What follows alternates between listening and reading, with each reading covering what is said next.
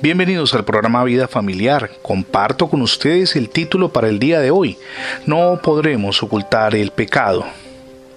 En la luz amarilla que proyectaba la linterna aquella noche oscura en la granja, a los propietarios les llamó la atención algo que se movió por encima, hacia la derecha.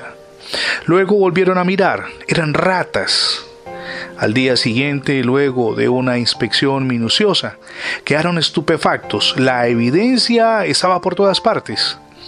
¿Cómo pudieron haber sido tan ciegos ante la realidad? Pusieron entonces veneno y las ratas lo consumieron. Pusieron más veneno y los roedores lo comieron también. Ahora empezaban a acumularse las ratas muertas. Por último, con ayuda de alguien más, quitaron el gallinero de su lugar y destaparon los túneles y los nidos subterráneos, acabando con cuanto roedor aparecía. Habían ganado la batalla. No obstante, si alguien les hubiera dicho antes que debajo de aquel gallinero de 3 por 4 metros existía una cantidad de al menos 60 ratas, no le hubieran creído. Mi amigo y mi amiga, mientras meditaba en esta historia de la vida real, pensaba que el pecado en nuestras vidas es muy similar. Cuán a menudo se oculta en nuestros corazones y en lo más recóndito de nuestras mentes. A veces pensamos que podemos engañar a los demás.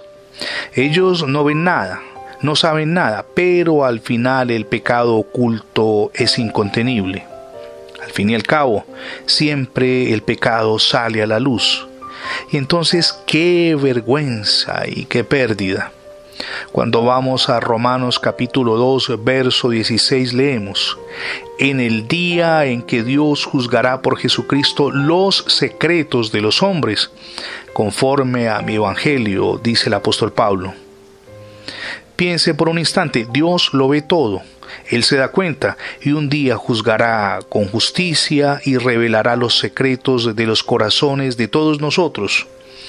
Cuánto mejor es entonces librarnos hoy de todo pecado y experimentar la purificación en la sangre de Jesucristo. Mientras más tiempo permanezca oculto el pecado, más horrible será. Cuando nos limpiamos del pecado, yendo a los pies de Jesucristo para pedir perdón y además que nos ayude a superar todos esos equívocos, nuestra relación con Dios mejora, pero también tiene una incidencia directa en la relación que tenemos con el cónyuge y con los hijos.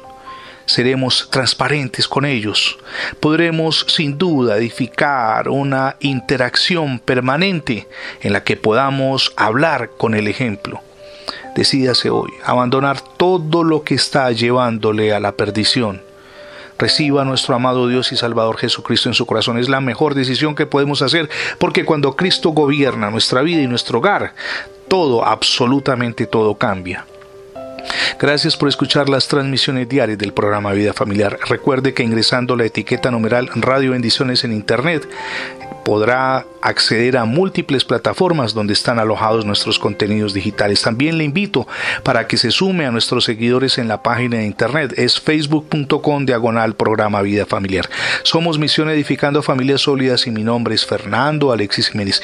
Dios les bendiga hoy rica y abundantemente.